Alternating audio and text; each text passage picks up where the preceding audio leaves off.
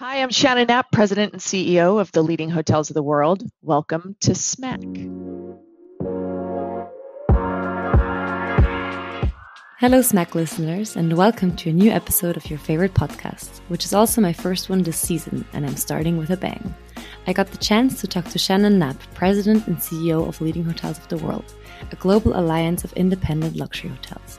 We talked about how hotels become part of leading, what her transition from CMO to CEO was like, and about the importance of mentoring in her career. So buckle up and enjoy the ride. Well, welcome to you. I'm excited to have you here on the podcast. Thank you so much for taking the time.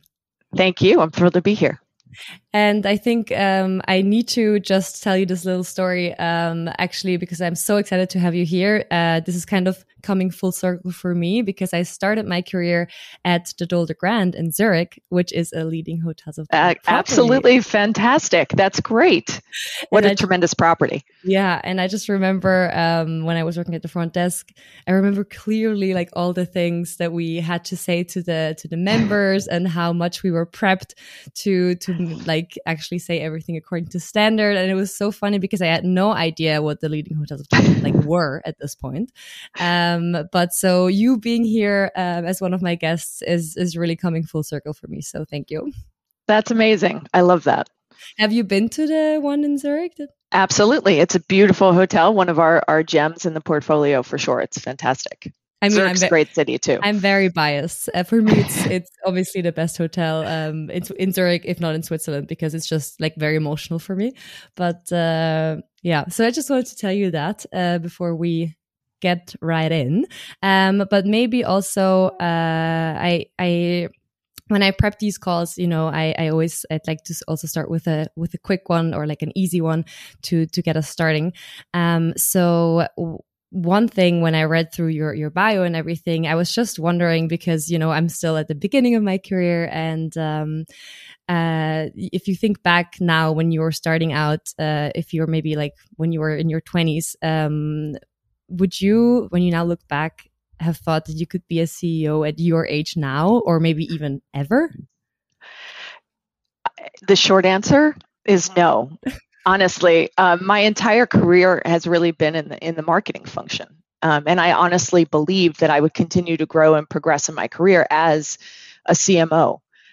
But it's important always to be open to new opportunities and experiences. And I never from from my early days, I never really charted too narrow of a course for my career.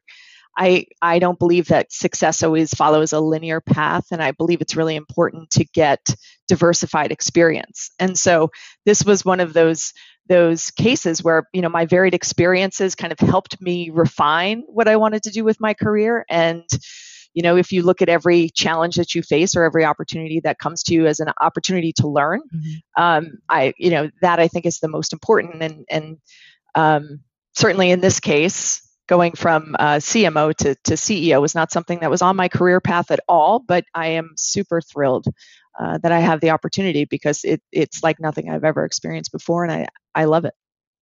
It, it is crazy though right? When when you look back you kind of see you know that the little bricks and steps that all like led up to to to your life now but in the moment you probably think like where is this going? I have no idea.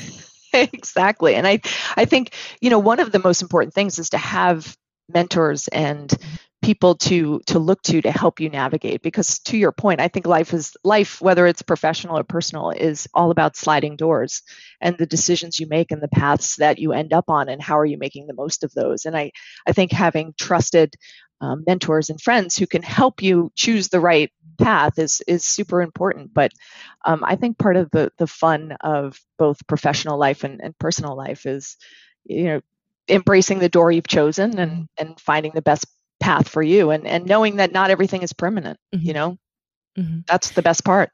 And and have you had uh, mentors like this throughout your entire life, or is this something that um, only like at some point started? I, I think if I looked back on my life, there there have always been people who have helped um, provide me with guidance and you know, helped me make the right decisions. But professionally, I, I would say yes. I, I had, especially during my time at American Express, I had um, several leaders uh, and mentors who were instrumental in helping me define what it was I wanted to do, and then helped me um, grow and develop along that path. And you know, who knows? I, maybe I would have been here without that, but I, I don't, I don't su- suspect I would have because I, one of my uh, greatest mentors really pushed me to define what it was I wanted to do with my career. I, I, had been at American Express for for many many years, and when we had career discussions, it was always about what my next role at American Express was going to be. And I had a leader who said, "Hold on a second, what do you want to do? Where do mm-hmm. you want to be?"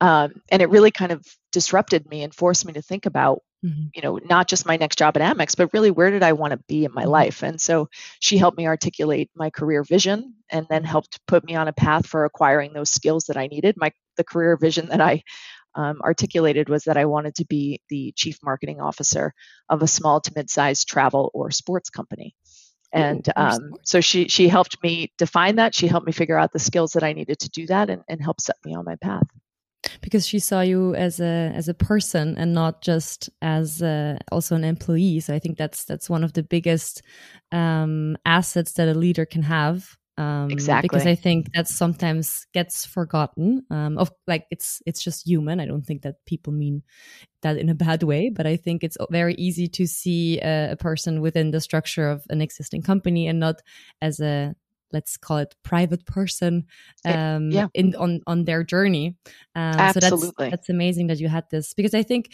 um, mentor like mentoring I, i've never seen it as a such an important thing both career or private life until a few years ago and now i'm in a position where i would have never been without one of my mentors. So i think it's uh, it is like everyone at some point realizes wow um, other people are just super important important on your path and i hope at some point i can also be a mentor to someone else because that's really just uh, what it is. We're all in this together exactly and i think it takes a level of investment as a person as a leader or as a as a colleague to invest that time in mentoring somebody and that's why i sometimes think mentoring doesn't work or when it's forced or put, mm-hmm. you know, mm-hmm. put together in kind yeah. of an inauthentic way either the the the mentee doesn't really understand what they want to get out of the experience or the mentor isn't taking the time to invest and really think about the person as a person mm-hmm. um, and so i agree with you i mean i think it, there are really special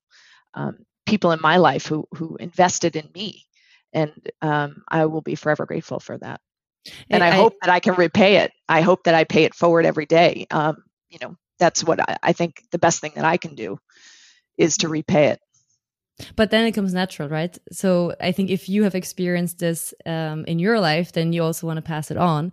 Whereas exactly. when it's a structure, like when it's a system that is basically just put forward from a company, it sometimes feels a bit forced, like you were saying. Um, and then it becomes yeah unauthentic and then people don't live it and it's yeah on the other hand i do think programs like these need to also exist uh, because they show that mentoring in itself exists. Um, yeah. So yeah, it's it's it's a back and forth that I have with these uh, programs, but uh, overall, I think mentoring. Uh, if anyone's lucky enough to to find a mentor that just you click with, it's it's one of the greatest gifts. I, I completely agree. And so we were just talking about how you were CMO before uh, you became CEO, and uh, correct me if I'm wrong, but I don't think you hear this a lot like this step from cmo to ceo or at least in my uh, to my knowledge, like when I read articles, it's it's often the COO or like the CFO or something. I don't know, but uh, how how was that for you? Like, was this like a natural progression from CMO to CEO, or yeah? Yeah, I mean, I think you, you're starting to see more and more CMOs rising to the CEO position. I think the role of marketing has really changed significantly over the last 10, 15 years. It's increasingly data driven, technology focused, it's the voice of the, the customer in enterprises or companies. Um, it's no longer just perceived as a cost center but really the center of strategy in many ways in many in many organizations around the world so you know as a source of innovation because they're so close to the guest, as a source of business strategies because they understand the needs of the guest in developing uh, new products and services. It's becoming, I think, more uh, of a norm. Certainly not as much as CFO, CE, uh, COO, and and it also depends on the nature of the company. Of course. At leading, of course, we're we're we're a sales and marketing company. Yes. So it, it is a little bit of a, a more natural mm-hmm. uh, progression, I think, from C- CMO to CEO here at Leading, especially in the evolution that we're going through. Um, so it, it's maybe not the norm, but I see it increasingly um, uh, happening more um, more consistently. I would say mm-hmm. across if I look across industries, mm-hmm. um, which I'm I'm thrilled about because I am uh, I believe uh, very strongly in the role of the CMO in driving innovation and, and business strategy and and um, I, I, did a lot of that at leading and, and that I think helped position me for the role. I think it's important what you what you just said that uh, it used to be perceived or still is in some company as a pure cost center um, and not not given credit for the strategic role that it, it, it, has, especially, of course, like we were saying, it depends what the company does and what their main uh, product is. But, but yeah, super interesting. But you were CMO for um, around six years. That's right. And that's that's a long time. Um, what do you see as your kind of uh, legacy, or what was what were those six years like? Oh, it was a tremendous time because I I was brought in to really um, take the marketing organization into the the new era of uh, moving from kind of a cost center to a, a, a, profit center or being that center of expertise related to data, technology, customer insights.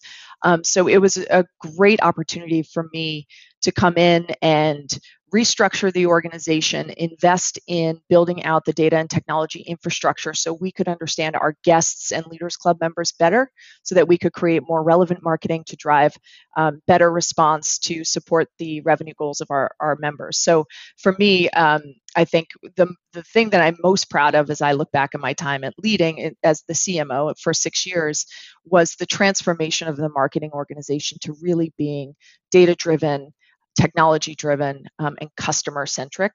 And um, I think that really laid the groundwork for the success that we're seeing today. And did you get any any pushback of like changing to a super data driven approach? Not, not really. I mean, I think the important part was not to lose the essence of the brand, which is very, very important to our hotel members, to our guests. Um, certainly, it, so it was important to not become purely a, a direct response kind of marketing organization, but to make sure that we continue to invest in the premium brand that we have, but also ensure that we are delivering on our commitment to our hotel members, which is to help increase their business and you do that by uh, you know telling the stories of their business being um, understanding the needs of your guests making sure that you're creating relevant content and and and working with them throughout the customer journey to get them to the right hotel so it, certainly there was no no pushback um, and I think certainly, as I mentioned, the, the hotels were grateful for the increase in mm-hmm. new guests and revenue, and um, the satisfaction of the of the um, guests in, in, terms of arriving at the correct hotel for them because we are a collection of 400 independent hotels very very different. Um, you know some as the Dolder you know quite well but certainly we have tented camps in in Nyara we have um, you know resorts all, all, over the world city hotels modern you know palace they're all very very distinct. So um, being sure to tell the stories of those hotels and making sure you're matching the right guest with the right mm-hmm. hotel yeah. To really make sure that um yeah th this match actually happens in in the mind of the of the guest as well when they arrive like oh this is exactly what i pictured what i wanted what i didn't even know i wanted. So yeah exactly. it's a it, it, it is a, a big role that you that you guys have a lot of power as well. But so what would you say or what for you is maybe the most important point that a property needs to fulfill to become actually a leading hotel of the world I mean, of course, there are standards and of course you know the standards well you were trained on them quite well i'm sure but um, we actually have uh, qu- quite a process because we are um, very importantly the the only truly uh, five star collection brand. So all of our hotels really have to clear a bar of quality. That's the most important um, hurdle that needs to be cleared in terms of membership. But we also, um, because we are an independent collection of over uh, 400 hotels around the world, we really uh, look at who who the owners of the hotels are. We're we're um, 80% plus family led. Our hotels are 80% plus family led, 90 90% plus independent. So we're really looking at who the owners are, what level of independence um, uh, do they do they have. Um, obviously, quality is number one, um, but really the the the other thing is what what kind of stories do they have to mm-hmm. tell? Are they remarkably uncommon? Right? Um, where is it uh, the hotel located? Do they have um, uh, some story of their history or architecture or extraordinary food and beverage concepts. Um, what is what is it about that independent luxury hotel that makes it truly remarkably uncommon? And, and we we seek out those stories and we seek out those um, distinctions because we believe that is really what our guests um, expect and, and love about leading hotels. I can, yeah, and I can imagine you you have to be very thorough during the whole process and uh, and really test them to their core. So I'm sure there's some blind visits involved in in in the process where uh, you are trying to to really test them um, how they react to certain also situations and and everything so yeah what, what's interesting though is that we a lot of the hotels that come to us are recommended either mm -hmm. they're either a part of um, referrals from current members so owners who are are building another hotel or bought another hotel so they bring their new hotel to us for membership consideration, which is great because we know the hotelier. Yeah. We know the experience that we have with the other hotel, and that really helps us have confidence um, with who with whom we're working, right? Mm-hmm. So I think that is a major, which is why the the people are such an important part of our business. You know, we we focus on remarkable quality, remarkable individuals, and truly uncommon experiences, and that's I think a, a an a credit to leading when when an existing owner brings a new hotel to us because they trust us and they they see the value that we can deliver for them. And you also know that they know who are who they are dealing with. So you exactly. know that they already are aware of what they need to fulfill and, and and so it's a it's actually great for both parties. Exactly. Exactly. And um, is there so? How would you say maybe the the the type of guest has changed that um, chooses leading and stays at, at at your properties? Because I'm sure there must have been some changes that you as a company also also see. Yeah, I think one of the things that is fantastic about um, our guest is they're truly curious, and this this is not this is an underlying attribute of our guest. They, um, they, it's a mindset. Travel is is who they are. It's not just what they do, and so they're constantly seeking new experiences on their personal journey. And so, what we find, you know, I think a lot of brands look at guests um, or or target customers through the lens of um, you know how much money do they make where do they live what you know what demographic do yeah. they do they fit but we really are looking at at an attitude uh, mm-hmm. an attribute of this curious traveler who's looking for something different in every journey to enhance their their personal experience so i think that has remained consistent for many many years and i think even more so now that this trend towards you know travelers seeking uh, authentic experiences um, tr- truly looking uh, for something that is not, you know, whether I wake up in a hotel in London, it's the same as the hotel I wake up in New York, is the same as the hotel as I wake up in Hong Kong. It's not what they're seeking anymore. And so um, I think even more so post COVID, this authentic travel trend is something that's very, very strong. I think we've also seen, obviously, an increase towards an interest in uh, hotels that are um, good global citizens in terms mm-hmm. of sustainability um, making sure that they're they're taking care of their communities and they're mm-hmm. they're like I said being good good uh, citizen for the world. We're seeing a, a trend again post COVID of trading up. Um, mm-hmm. Many of our consumers are booking suites and villas more yeah. so than even in 2019 before the pandemic. So that's a really big um, shift that we're seeing. And I thought it would kind of dwindle after um, COVID kind of settled mm-hmm. down a bit, but we're seeing that that trend stick. So um, that's really interesting. And and wellness. I think wellness, whether it's um, emotional or physical wellness, I think this mm-hmm. this has been a big big focus for our guest as well um, coming out of COVID. So there's a there's a consistency, and then there's kind of new trends that that have evolved as a result of COVID. And I think it's very interesting that you say this because I've had this conversation with with many uh, people from the industry, different brands, different uh, different companies. That uh, everyone was kind of thinking, okay, this is this kind of revenge travel or revenge spending that we all read about, and this is great, but it's not going to last, and this is going to die down. Like people are not going to be willing to spend so much more and uh, pay these higher rates that we have, we've seen in 2022. And uh, and so I think it's the big question: Is this here to stay, or is like can we actually count on this? Or is this something that is going to because now with the new crisis coming up which hits people's uh, actual household income way more like before with covid you were locked in fair enough but you you were still making enough money and just piling it up for you to be able to actually leave and have a great vacation. Right. but now it's it's a whole different uh, situation that we're seeing. Um, and i think it's going to be very interesting to to kind of see okay what does next year going to look like? And uh yeah it's I, I, think we're we're just still in the situation where we're looking into a crystal ball and we're like okay so we don't know what's going to come and what's going to hit us. Exactly. No it's it's fascinating. I i use the term whiplash mm-hmm. a lot. I mean i think we went from the the the depths of covid where the world shut down and 95% of travel was not happening. And you know that was just that was just what two years ago, two and a half years ago, it, and now we're in this incredible upswing.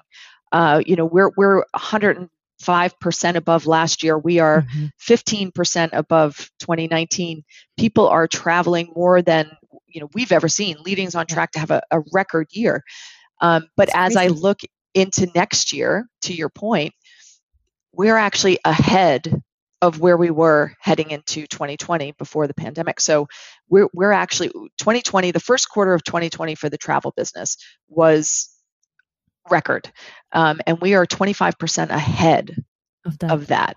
So the the and to your point about rate, I mean it, the rate just continues to climb, mm-hmm. um, and I think it's a, a, little bit of a challenge because you have the energy crisis affecting the bottom lines of the hotels.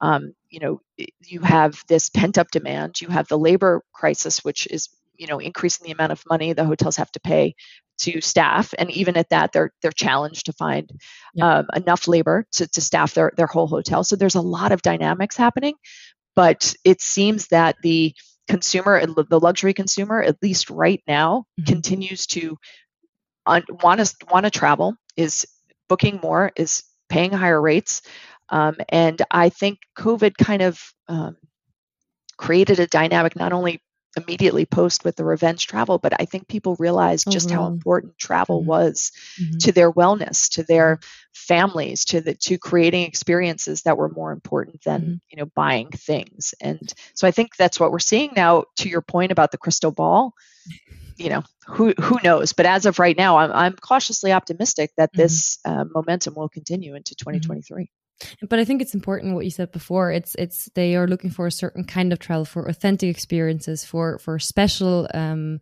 moments and um, whoever, whoever caters to that and i mean you are very much catering to this um, they, they yeah that that you are profiting because that's across i mean of course luxury travelers especially because they have uh, the the income to also um, do this. But i think really across all of society i think this is really what what is uh, on on top of everyone's mind when they are planning a trip. Like how can i make this very very special and unique? And um, then they are willing to spend spend money on it. But another question that i uh, had because you were raising also the point of um, if the company or the hotel is a good global citizen have you then also made some changes to how you present hotels like to include this kind of information? Because you were seeing that people are interested in knowing more maybe about what the hotel is doing and and uh, yeah yes absolutely. So i you know i think i know you know a lot about leading but uh, for your listeners maybe not but leading hotels of the world is is the most exclusive collection of the best independent luxury hotels and hoteliers in the world. But we do not own or operate our hotels so it's not as easy for us to simply um, mandate something in, in brand standards and that kind of pushes down to to all the hotels. They are truly independent. We are here to to empower their success. Um, and part of that is creating platforms and solutions to help them stand out in their market, to help them uh, be the, the best um, for the, the guest who's seeking the independent hotels. So we um, have created a lot of platforms. Um, you know, for example, during COVID, we created the Healthy Stays platform to help them um, raise their their um, hygiene standards and make sure they were creating a safe environment for guests and guests could have confidence that they would, would have a safe stay. And we're taking a similar approach with sustainability. Um, so we're developing a, a sustainable uh, collection to help recognize member hotels who have demonstrated a commitment uh, to make it easier for our travelers who are searching for hotels that align with their values and beliefs in sustainability. Um, but I will say that responsible travel has been something that's been very deeply ingrained in the DNA of leading for, for our 94 years. Um, you know, we have uh, hotels that have grown, have been a part of their communities since those communities came to be, and so they have deep connections to the culture, to the people, um, and so I think it's something that for us is very a part of the values of the company, and very much so a, uh, part of the values of the the hotels. And what we want to do is help create a platform to both showcase that to the guests so they understand um, which hotels are really um, demonstrating that commitment, mm-hmm. but also to help our members be better about sustainability. So helping create programs that enable them to measure their their mm-hmm. energy consumption and create standards to help um, some of the basic stuff around you know removing single-use plastics and and that kind of thing. So so we try to do our best to provide the platform for them mm-hmm. and also provide um, guidance to help them improve um, what they're doing on property from an operations perspective as well.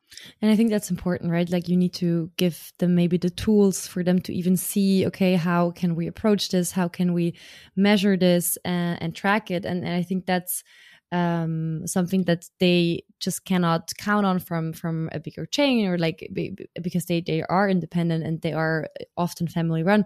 And uh, and that is kind of your your big um, role that you're playing for them and and where you're helping both them and then also your guests to to really um, acquire the, the the knowledge about what they are actually doing every day because they maybe don't even think it's special. They just have exactly. been doing this for years and years and years, and actually they are at the forefront of the industry. That's right. That's your entire. That's exactly right. Sometimes they don't even realize that the, you know, the, what they've done already is is industry leading. Or you know, the, we we're very proud of telling their stories and helping them get that out there. But to your point, to your point, sometimes we need to kind of pull it out of them to say, hey, you know, you don't realize, but what you're doing is extremely important and, and very special. And let us help you tell that story. Mm-hmm. Um, and I want to also ask you a bit more about uh, your your current role now. So, um, of course, uh, from CMO to CEO. Um, maybe just to start off, what does it mean to you that you're the first female CEO of Leading? Well, it's obviously an incredible privilege to have the opportunity to steward this 94 year old iconic hospitality brand. I'm very proud uh, of that. Um, but historically, there have been generations of intrepid females who have paved the way uh, for extraordinary women in hospitality at leading. For example, the, the company's first president was a woman, mm-hmm. Edith Turner, in 1950. So the first president, and the second president was also a woman. A oh, woman. Wow.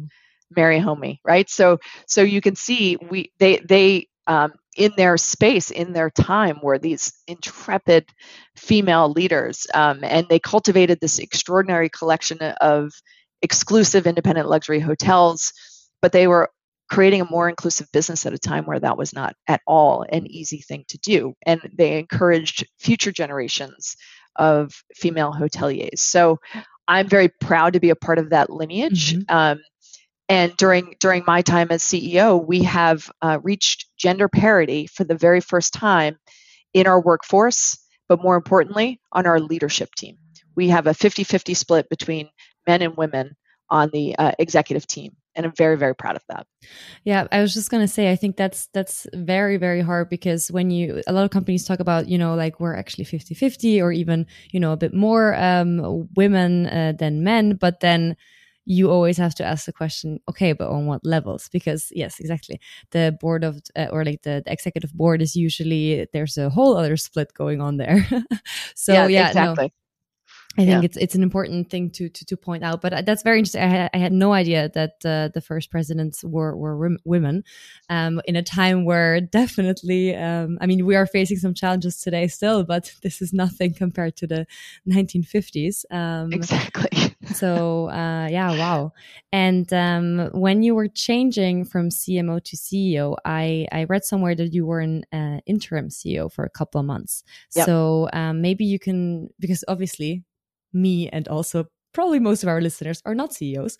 So maybe you can just tell us a bit how how that transition was for you and how, what actually goes into, you know, preparing someone to step into a completely different role.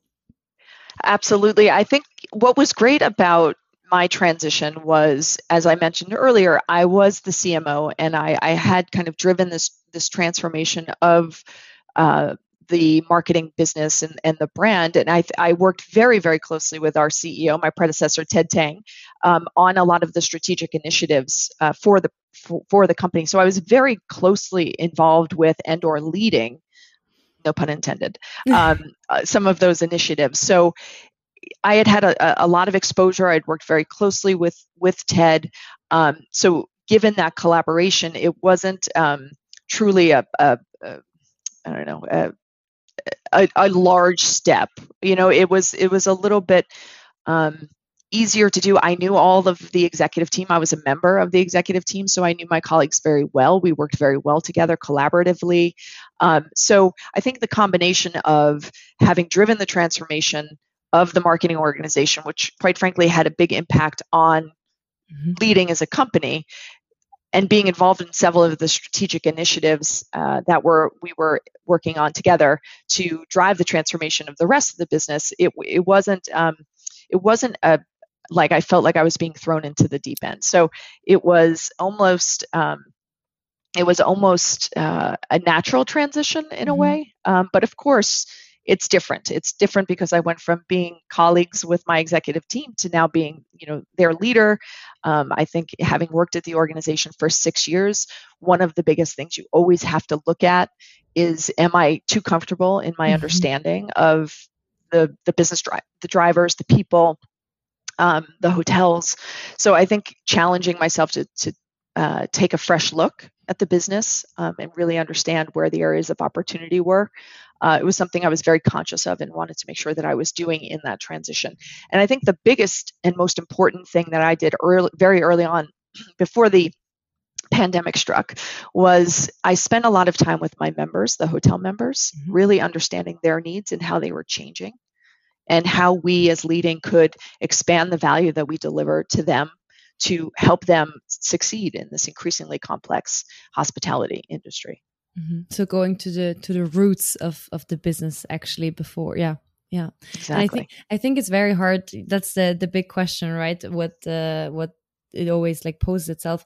Do you bring in someone new because he, they have a new fresh perspective on the business but then again they might be perceived as an outsider by many that are already in the company or do you choose to actually empower someone within the company but then like you said you might be too comfortable and and and you might not question certain things so i think it's it's it's always a tough one to probably decide um, which way you're going to go. And best case scenario, obviously, is if the person um, then has the the the mindset of you know trying to step back and really re-entering the company in this new position and kind of uh, bringing in a, a, new a new mindset of how to look at things.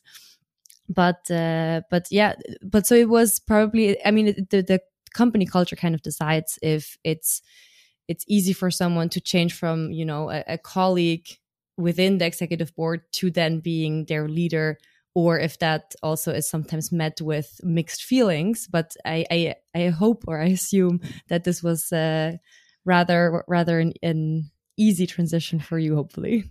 It, it, yes, I mean you might want to ask my my team how they feel about it, but uh, no, it was. I think it was a, a an, easy transition, and I think we had worked uh, together so collaboratively and so collegially that um, and that's a culture as a leader that I like to cultivate. I'm a big, I, I, I really uh, prefer collaboration. I I love diverse perspectives. I think it's the it's the combination of diverse perspectives that leads to really strong business strategies. So um, we kind of just carried that forward into you know my new my new position.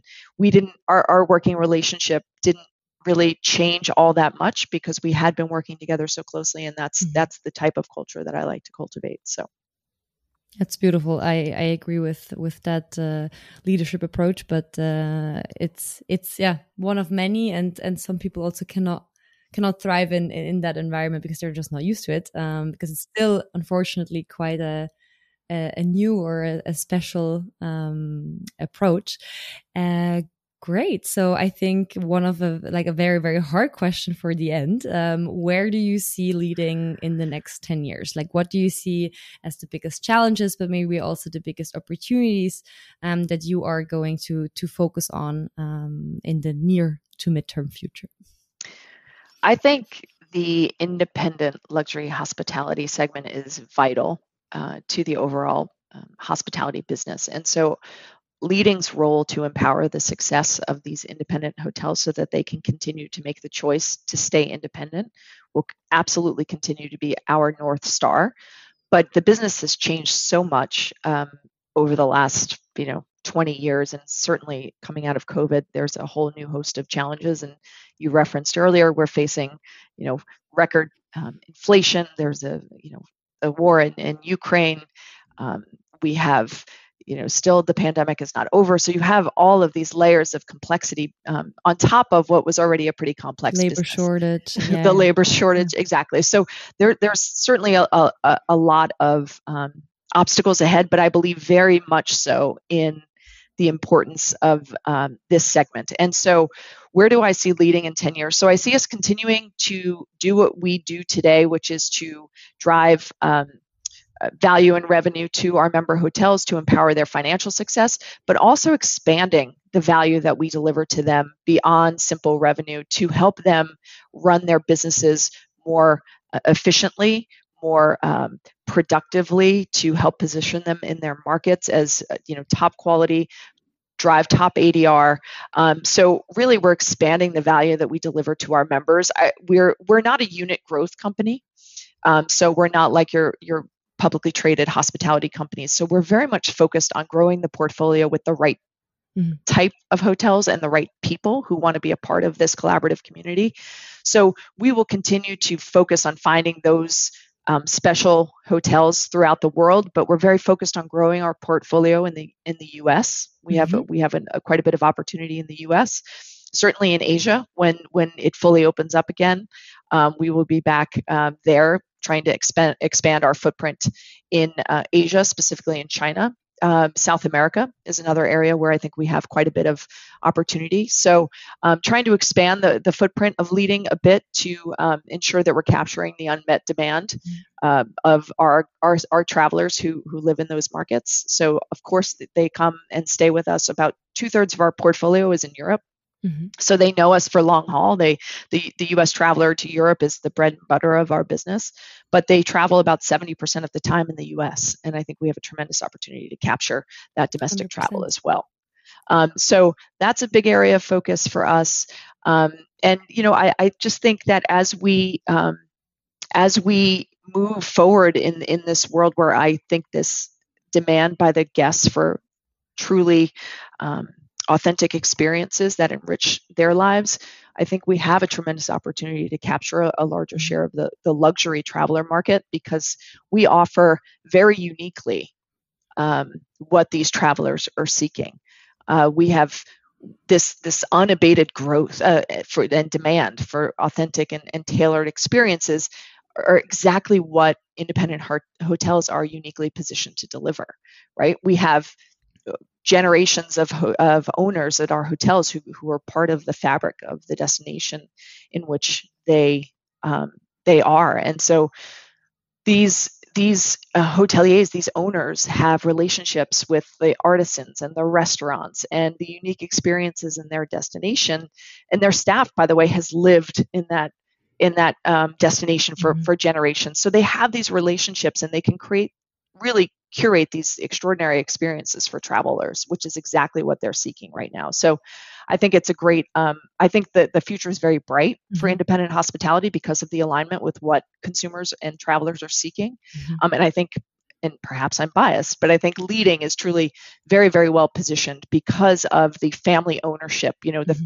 families like the Scherzes, um, the in Gstaad, in in the Gürtlers, in in in in uh, Vienna. Um, we have the the Fiorentinos in Sorrento. I mean, we have families, generations of family owners who are just extraordinary at delivering uh, hospitality at a level that is unmatched. Mm-hmm.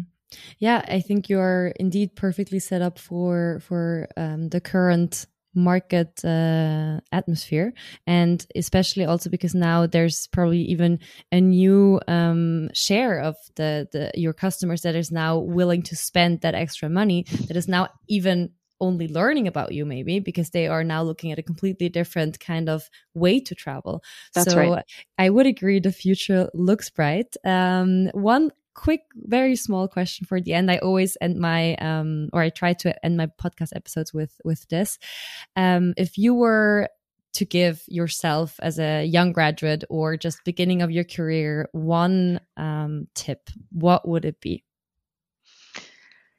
I think specifically for women, I would encourage I would encourage us to be confident in our abilities believe in yourself, pursue the roles where you can bring your unique skills and experience that also offer you an opportunity to grow and develop. Have confidence in your ability to learn and grow within a job. Take a risk. Um, you know, remember if you were if you were already able to do 100% of the job that you're seeking, um, and you're not learning, it's not going to help you in your long-term development and success. So for me, I think I, I this is the one bit of advice that I give um, to everybody, but certainly young women, um, be confident, take that risk, um, don't limit yourself.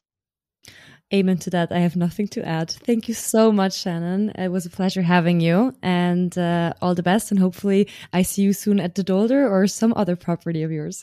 I hope so. Thank you so much for the opportunity. This was wonderful.